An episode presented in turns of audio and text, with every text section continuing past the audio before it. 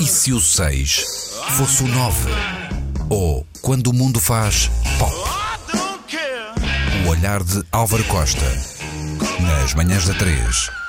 Anos 90 bem medidos, como dizia a canção, e a propósito de que recupero os três tigres, três tigres. Vamos lá outra vez. Anos 90 bem medidos, como dizia a canção dos três tristes tigres, e que a propósito recordo ou recupero esta canção é porque de repente, e é curioso, comecei a notar que estão a libertar imagens de um velho programa que eu fazia a partir de Londres, o Via Rápida, na Music Box. E claro, os anos 90 que referem, de uma forma direta e objetiva, o nadir e o zenith, ou seja, o fim e o grande momento económico da velha indústria discográfica. O termo indústria designava, há que dizer de uma forma global, os funcionários, os executivos, enfim, termo que para as novas gerações deve ser uma relíquia escondida no baú, mas bem escondida no baú dos avós. Ora, devo muito a tantos nomes dessa época que tenho receio em deixar de fora alguns. Isso vai acontecer. Topé, a Gabriela, que, Gabriela Carrilho, que hoje concorre, digamos assim, para o título CR7 da indústria da música, a partir de Miami. Enfim, David Ferreira, o grande David Ferreira, colaborador nesta nossa casa, o lendário Tosé Brito e tantos, tantos outros. Os tempos eram de facto divertidos. Íamos buscar novidades ali para a zona da Pontinha. Passava-se pelo Califa, em Benfica, onde havia tempo para cavaqueiras loucas, com o incrível António Velar de Pinho e a Poligrama ali tão perto. Íamos, por exemplo, ao Palacete da Emi Valentino de Carvalho para uma prova de uma espécie de Lisboa-Boémia. Eu diria uma Lisboa com sabor a Tony de Matos. Acreditem, cheguei a ir de propósito à capital para fazer a ronda e compilar as novidades. Pois não, não havia net.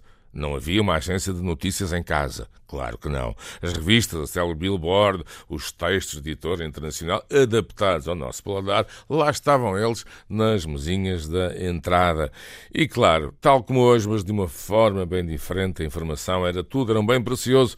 Claro que as fontes e redes de comunicação de então eram humanas. A qualidade da nossa indústria era internacional. Fiz coisas incríveis devido às minhas ligações eh, a Lisboa, deixando os ingleses banzados. Conseguimos lançar bandas como, por exemplo, pensava eu, os X-Dream, afinal, Extreme, e consegui, por exemplo, e só para dar um pequeno, pequeno lamiré, entrevistas exclusivas com nomes tão importantes como Mark Knopfler, Stevie Wonder e tantos outros. Pois bem, um momento, eu diria, zen de toda esta pujança, toda esta vibração, tem a ver com os Prefab Sprout, de quem eu era próximo, em particular do baterista Neil Conti, que organizava umas festas em Londres de nome Backstage, eram jam sessions, um bocadinho underground, onde vários nomes da, da música se encontravam para, enfim, uma amena cavaqueira e outras atividades, naturalmente umas mais legais do que outras. Pois bem, os Prefab Sprout, talvez não saibam, estiveram em Lisboa não para concertos, mas para uma visita promocional como era uh, comum uh, na época.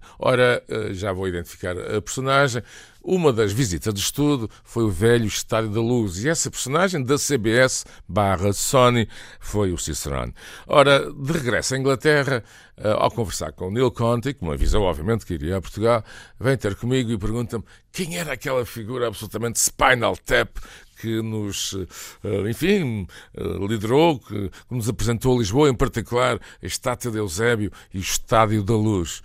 Pois bem, não foi preciso muito. É a minha homenagem a essa figura inacreditável e fabulosa chamada João Afonso, executivo de discos, mas também Cicerone da nossa capital. Claro que se o 6 fosse 9, é evidente que as coisas talvez corressem melhor. Arte e ofício para saberem que já passaram 40 anos.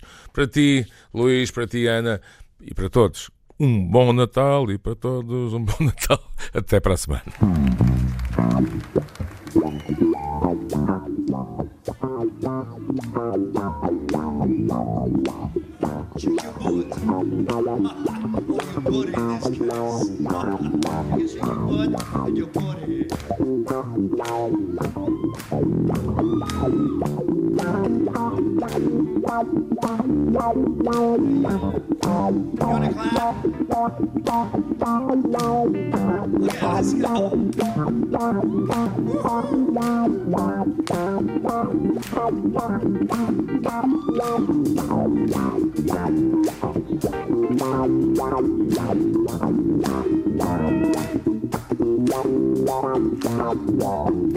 Wow.